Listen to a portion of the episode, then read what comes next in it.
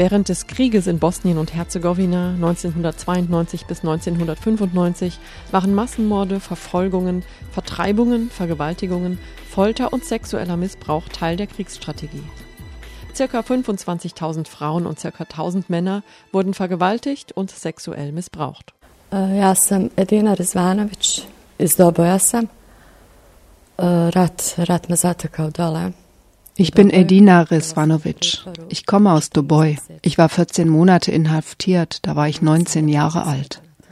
Ich war im zweiten Monat schwanger, als das Verbrechen an mir verübt wurde. An jenem schicksalhaften Tag im Juni kam eine wütende Menschenmenge mit Lastwagen. Später kamen weitere schreckliche Tage und Monate hinzu. Aber jener Tag wird vielen Frauen und Mädchen in meinem Dorf, in der Nähe von Doboj, in schrecklicher Erinnerung bleiben. Ich befand mich in einem Haus. Die Frauen gruppierten sich überall. Wir waren um die 15, höchstens 20, mit Kindern. Die Soldaten kamen. Den einen kenne ich, der uns mit seinem Gewehr gezwungen hat, in das andere, größere Haus zu gehen. Dann hat er mich herausgesucht und wieder zurück in das erste Haus gebracht. Ich kann den Akt jetzt nicht beschreiben. Es passierte. Als wir das Haus verließen, drohte er mir, dass ich davon niemandem erzählen darf. Im Treppenhaus stand noch ein Cenik, der mich dann übernahm. Dann machte er das Gleiche wie der Erste. Was mich damals, Ende 92, antrieb, mitten im Krieg nach Bosnien zu gehen, war Wut. Wut über das, was Männer, Frauen und Mädchen angetan haben, indem sie ihre Würde auf das Brutalste missachteten und in dieser Situation war es mir ein großes Anliegen, von gewaltbetroffenen Frauen und Mädchen Unterstützung und Halt aufzubauen, ihnen Empathie und medizinische Versorgung zukommen zu lassen. Ich handelte aus einer Haltung der Verbundenheit heraus, aber auch aus Verantwortung und dem Willen, mich gemeinsam mit anderen für ein Leben in Würde stark zu machen. Unser Anliegen war und ist es, von Gewalt betroffene Frauen darin zu unterstützen, Gerechtigkeit und öffentliche Anerkennung zu erfahren, ihre Traumata zu überwinden und gleichberechtigt und gestalterisch am gesellschaftlichen Leben teilnehmen zu können. Monika Hauser ist Trägerin des Alternativen Nobelpreises und Gründerin der NGO Medica Mondiale, einer Organisation, die seit 1993 ausgehend vom Jugoslawienkrieg weltweit Hilfsprojekte für Frauen und Mädchen unterstützt, die von sexualisierter Kriegsgewalt betroffen sind. Hauser nennt ihre Arbeit selbst feministische Intervention der Solidarität. Es geht darum, langfristige Strukturen vor Ort sowie professionelle Unterstützung medizinischer und psychologischer Art zu garantieren. Vergewaltigung im Krieg gab es schon immer. Die Frauen galten als Beute der Sieger. Aber nun wurde sie erstmals als Methode der ethnischen Säuberung benutzt. Als Kriegsverbrechen wurde sie daher erst spät anerkannt. Mit dem Jugoslawienkrieg bekam das Thema eine ganz neue Brisanz. Das wurde im Prinzip nach dem Zweiten Weltkrieg unter den Tisch gekehrt. Äh, bei diesen Massen voll Toten erschien das Schicksal der Frauen irgendwie so, ja, nicht, nicht genauso wichtig. Nicht? Die Toten zählen mehr als die Vergewaltigten, die leben ja noch, so salopp gesagt, ja. Im Jugoslawien-Konflikt war es zum ersten Mal anders. Da waren die, die Schicksale der Frauen und die Vergewaltigungslager, insbesondere in Foča, das ist in Ostbosnien, äh, die waren plötzlich im Fokus. Die, die Journalisten haben sich für interessiert, die Nicht-Regierungsorganisationen ähm, haben sich dafür interessiert und was viel wichtiger war, die Commissions of Experts. Als Verbrechen im früheren Jugoslawien bekannt wurden, hat die UNO eine ähm, Expertenkommission ins Land geschickt für Ermittl Vorermittlungen. Und da gab's auch eine Dame, die war zuständig für die Gewalt gegen Frauen und die hat einen gesonderten Bericht darüber geschrieben. Und da war das plötzlich im Fokus. Und das wurde plötzlich genauso wichtig für die Schicksale der, der Toten und die Schicksale der Männer, die inhaftiert waren in irgendwelchen Lagern. Und dann hat man plötzlich gemerkt, das gehört alles zusammen. Das ist eine ethnische Säuberungskampagne, wo das Schicksal der Frauen auch äh, von, aus der Sicht der Täter her die Frauen zu malträtieren als Kriegswaffe und als ethnische Säuberungswaffe gesehen wurde. Hildegard Uerz-Retzlaff war seit 1995 Staatsanwältin und Vertreterin der Anklage beim Jugoslawien-Tribunal in Den Haag. Die Juristin aus Bochum stand unter anderem Slobodan Milosevic und Radovan Karadzic vor Gericht gegenüber. Allein das Warten darauf, geholt zu werden, hat für viele Frauen gravierende psychosomatische Folgen. Was denken Sie, welche zerstörerischen Auswirkungen es hat, wenn Mütter mit ansehen müssen, wie die Töchter weggeführt werden? Eine bosnische Frau sagte mir, wie der Täter gezielt die zwölfjährige Tochter mitnahm, mit den Worten, dann brauche ich dich ja nicht mehr zu vergewaltigen. Tatsächlich musste sie nicht real vergewaltigt werden, um in diesen Stunden die psychische Folter zu durchleiden, an deren Auswirkungen sie bis heute 20 Jahre später leidet. Vom 5. Juni 1992 bis zum Oktober des gleichen Jahres, während sich die Stadtteile Sarajevos, Grebavica, Vraca und Kovacici formell in serbischer Hand befanden, verbreitete sich in diesen Stadtteilen Schrecken. Veselin Vlahovic Batko war Mitglied der Einheit Weißer Engel in der Republik Serbska.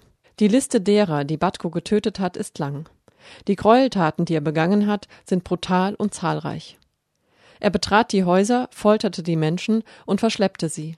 Das tat er immer nach dem gleichen Muster. Er kam im weißen Golf mit einer Flagge mit Totenkopf darauf. Man hörte Dudelsackmusik. Er war mit einem Gewehr, einer Pistole und einem Messer bewaffnet. Er schlug die Opfer der Reihe nach und aus purer Langeweile.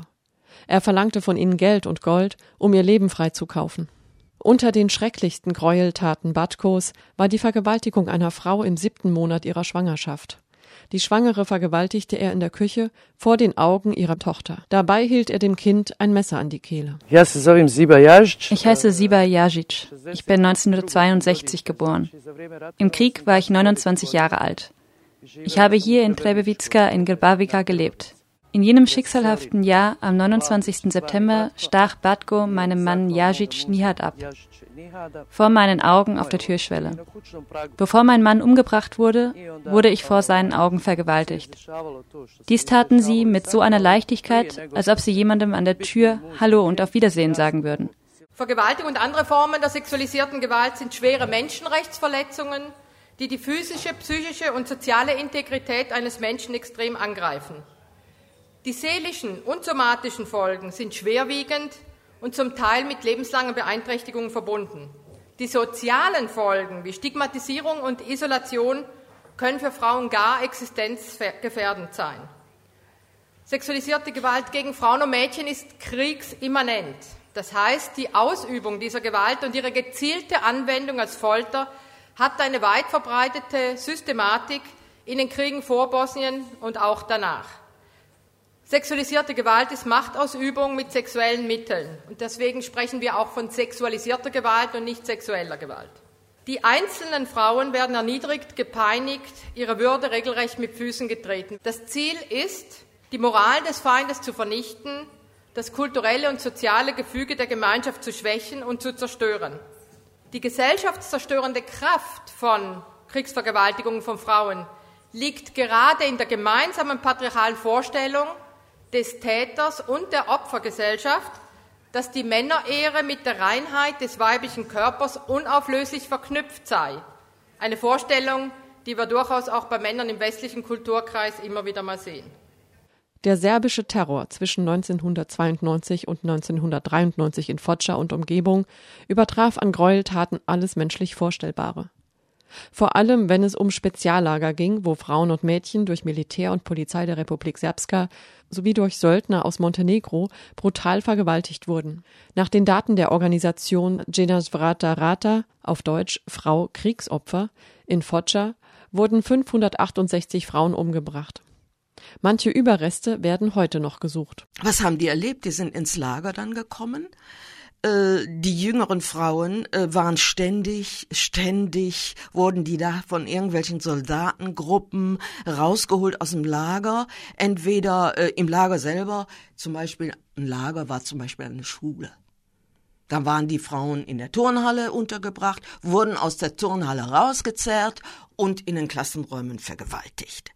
Eine andere äh, Sache war, es kam eine Horde Soldaten, nahmen mehrere Frauen mit, gingen in irgendein Apartment und dann war, gab's Massenvergewaltigung. Es war furchtbar was die Frauen erlebt haben. Und es gibt auch äh, Frauen äh, und ganz junge, die, die sind weg. Mit anderen Worten, wir gehen davon aus, sie sind ermordet worden. Die sind nicht mehr zurückgekommen, die sind ermordet worden und ähm, wir konnten es aber nicht nachweisen, weil die Spur sich verliert. Und, zu, und zum guten Schluss sind die Frauen auch noch verkauft worden. Von einer Soldatentruppe an die andere. Also es kam, es war furchtbar. Da pričam godinama, ja vam to ne mogu pričati. Jednostavno, kad dobijete osjećaj da se tijelo hladi, a srce... Wenn ich Jahre erzählen würde, könnte ich das, was passiert ist, nicht in Worte fassen. Es ist so, als wäre mein Körper eisig und das Herz versteinert. Und die Tränen fließen nicht mehr. Es kommen keine Tränen mehr. Das ist so, als ob man nur noch vegetieren würde. Man steht auf, schaut sich um, hat aber keine Emotionen mehr in sich. Mit 17 Jahren zu erleben, wie Menschen getötet, Frauen vergewaltigt und Menschen bei lebendigem Leibe verbrannt werden. Wenn ich über das Erlebte erzähle, erschüttert mich das so sehr, dass ich danach manchmal ins Krankenhaus eingeliefert werden muss. Vor allem, wenn der Oktober kommt. Dann geht es mir schlecht. Das ist so schwer, auch nach 20 Jahren.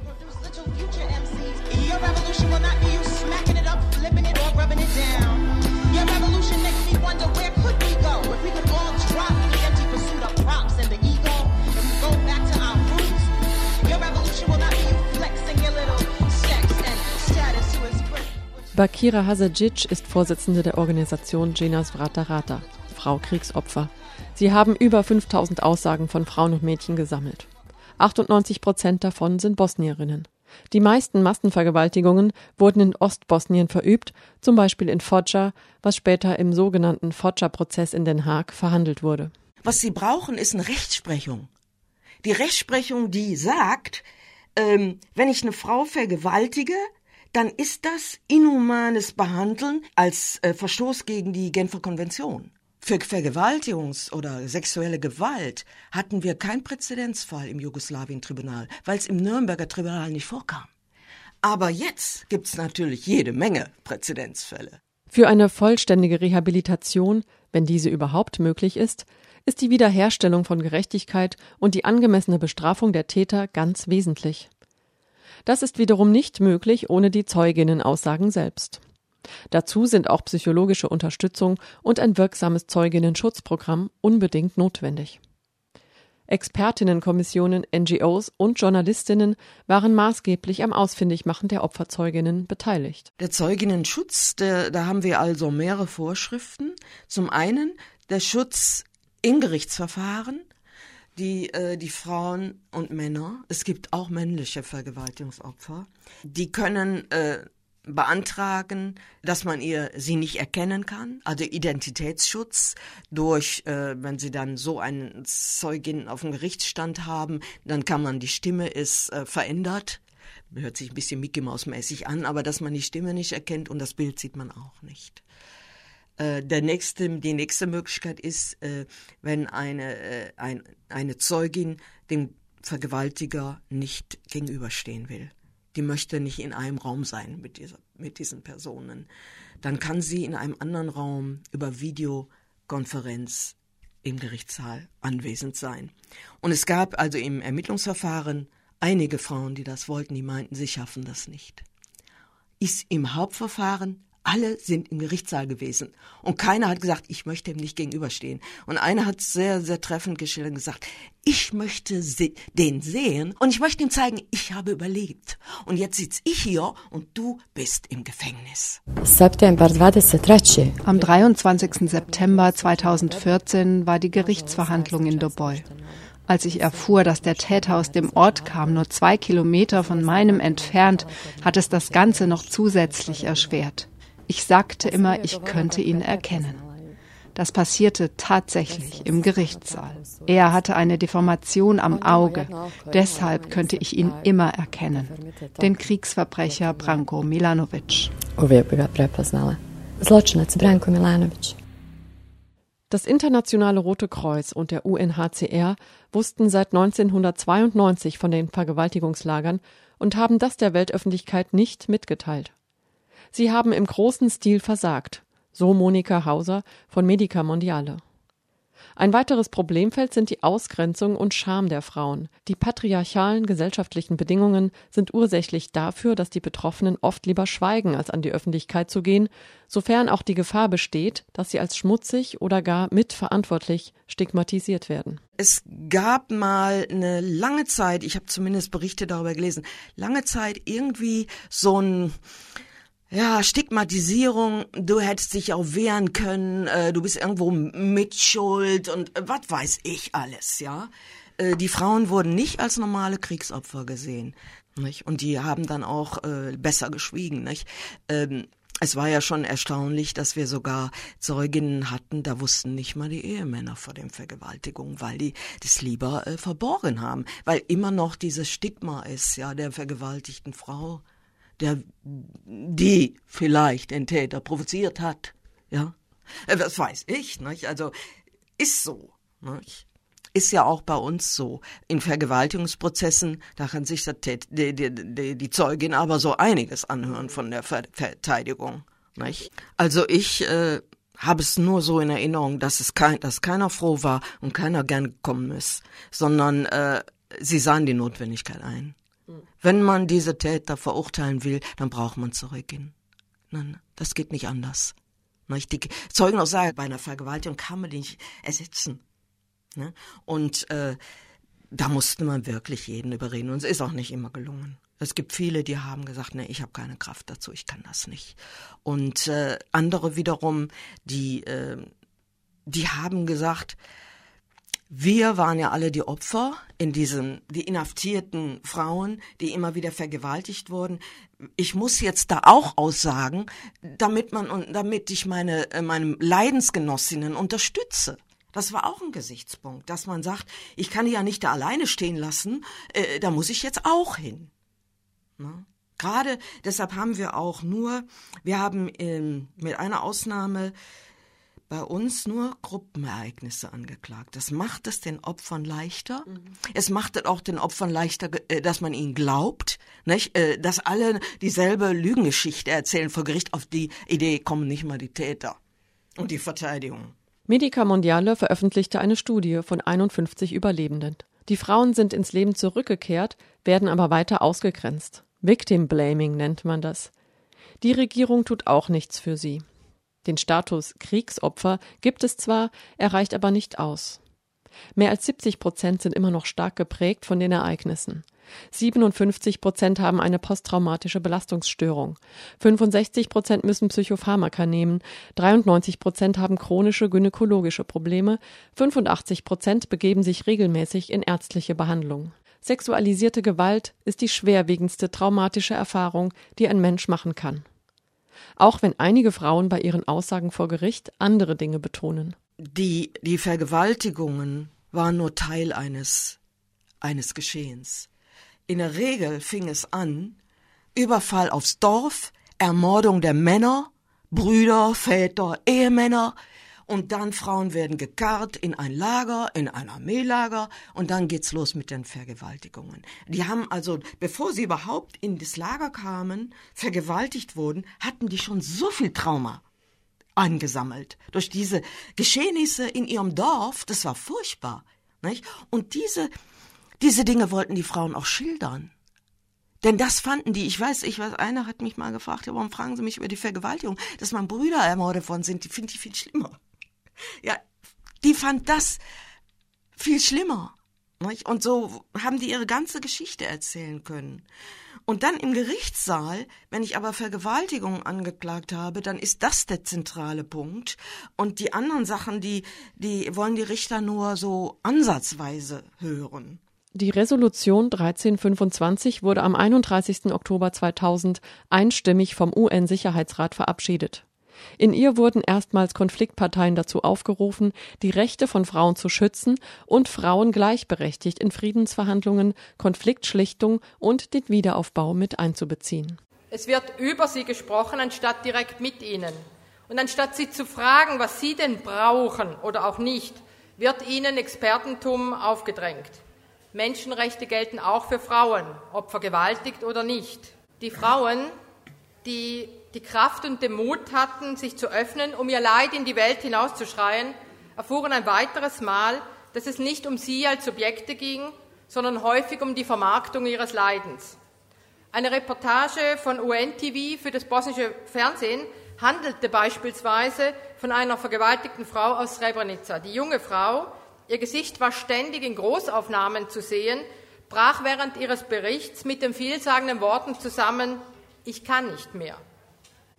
Aber diese Gewalt ernsthaft wahrzunehmen, hieße dann auch endlich, es nicht mehr als Frauenproblem, als Frauenthema abzutun, sondern als das zu sehen, was es ja primär ist, ein Männerproblem. Lange konnte ich nicht darüber reden, bis irgendwann 2005 oder 2006. Ich sage immer, das ist die Stadt, in der ich aufgewachsen bin und ich kenne die Mentalität vieler Menschen. Damals las ich darüber viel in der Zeitung und sah im Fernsehen, wie viele öffentlich erzählten, was sie alles erlebt hatten, wie sie ihre Kinder verloren haben und was mit ihnen geschah. Und ich sagte mir dann, Wieso sollte jemand mutiger sein als du? Das alles habe ich selbst erlebt. Besonders einprägend für mich war die Aussage einer Frau im Fernsehen, die auch vergewaltigt worden war. Zuvor musste sie sich ein Messer aussuchen. Mit dem Messer wurde ihr Sohn getötet und danach wurde sie vergewaltigt. Diese Frau hat mir so viel Kraft gegeben. Wenn eine solche Frau an die Öffentlichkeit gehen und aussagen kann, wieso kann ich es dann nicht? So habe ich am darauffolgenden Tag mein Schweigen gebrochen.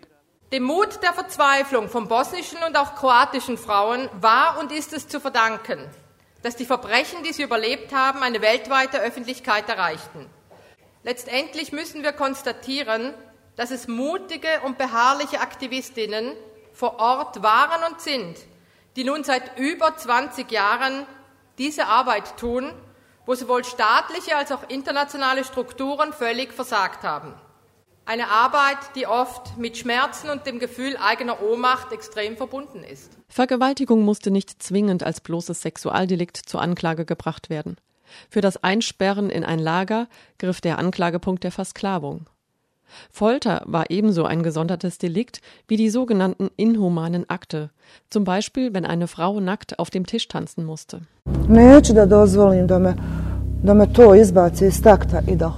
Ich will nicht zulassen, dass mich das aus dem Gleichgewicht bringt und dass ich verrückt auf der Straße herumlaufe.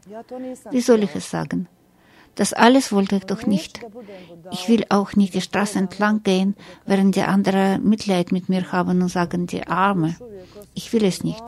Ich fühle mich immer noch jung und dazu in der Lage, zu dieser Gesellschaft etwas beizutragen und mich in die Gesellschaft zu integrieren. Einfach mein Leben zu leben. Es ist viel einfacher zu sprechen. Und wenn man denkt, alles gesagt zu haben, bleibt immer noch etwas, was man hätte hinzufügen können. Das Schlimmste ist, dass die Frauen im Dorf schweigen. Ich kann weder öffentlich noch heimlich mit dem Finger auf sie zeigen.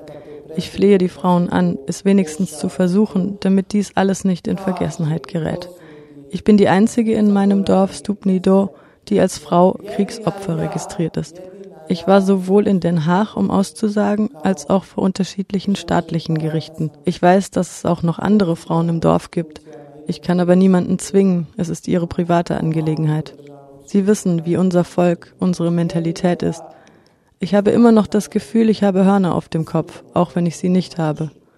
Meine Botschaft ist, brecht das Schweigen, obwohl es schwierig ist und wir nicht geschützt sind und keine Rechte haben. Beim Kuneras-Verfahren von Foča wurden acht Fälle von andauernder schwerer Vergewaltigung verhandelt. Kuneras wurde mit 28 Jahren, Kovac mit 20 Jahren und Bukovic mit 15 Jahren Haft bestraft. Zwei Täter sind bei ihrer Festnahme getötet worden.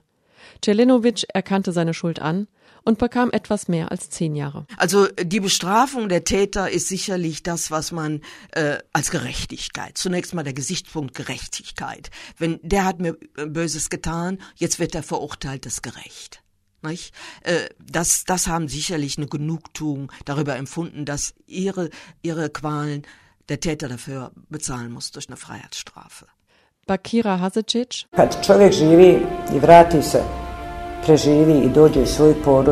Wenn alle, die das erlebt haben, zu ihren Familien zurückkehren und Monate und Jahre still schweigen und ihren Familien nichts sagen, kommt es zu einer Situation auf Leben und Tod. Wir haben große Erfolge gehabt, als wir mit den Männern und ihren Frauen und den Kindern gesprochen haben.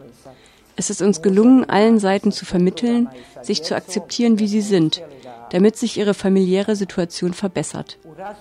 Ich kann nicht sagen, dass sie zu einem normalen Leben zurückgefunden haben, aber sie haben gelernt, einander zu verstehen.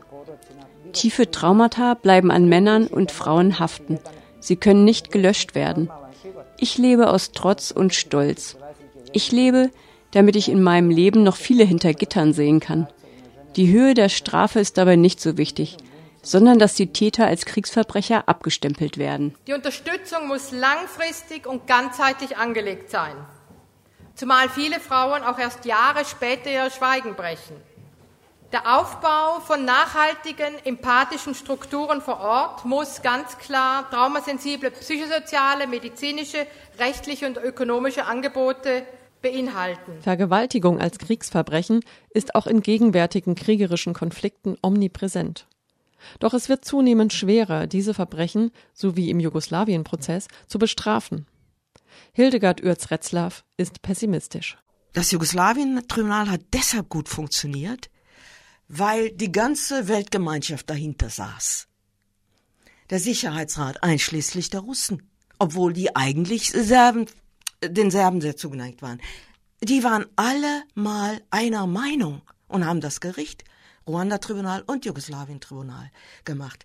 Die, die Gerichte beide wurden mit genügend Personal und Ressourcen, finanzielle Ressourcen ausgestattet und die ganze, ähm, die, die Ländergemeinschaft hat auch assistiert. Wir hätten ja niemanden festnehmen können.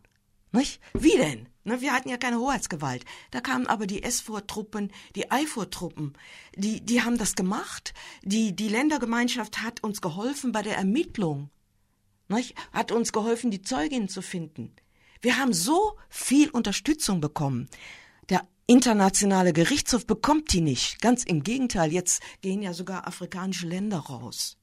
Und ich kann mir auch, ich kann mir auch nicht vorstellen, dass es mal ein Syrien, ein Syrien-Tribunal geben wird. Denn der Sicherheitsrat, wer da drin sitzt, ich kann es mir nicht vorstellen, dass nicht einer ein Veto einlegt. Ich kann mir ein, ein Syrien-Tribunal mit einem russischen Zustimmung nicht vorstellen. Ich kann mir auch kein Irak-Tribunal vorstellen mit vom Sicherheitsrat eingerichtet. Kann ich mir nicht vorstellen. Und ich kann mir auch nicht vorstellen, dass es gelingen könnte, IS-Führungspersonal festzunehmen. Ich glaube eher, ähm, ja, zumindest befürchte ich, dass die sich äh, vorher selbst töten. Nicht? Und möglichst viele dann mit in den Tod nehmen. So hat man das als Muster, ja, sieht man das ja. Nicht? Also im Moment kann ich es mir nicht vorstellen. Gut, aber ich habe mir auch nicht vorstellen können, dass Karadzic und Mladic mal irgendwann äh, in, in Den Haag sitzen. Also ich hoffe inständig, dass ich Unrecht habe. Wissen Sie, was notwendig wäre? Eine richtige Bewegung von den NGOs auf oberster Ebene, das bei den Politikern in ihren Ländern durchzudrücken, dass sie sich bei den Vereinten Nationen dafür einsetzen. Und wenn so ein richtiger Bevölkerungsdruck kommt, in wer weiß wie vielen Ländern, dann kann es anders sein. Das würde vielleicht helfen.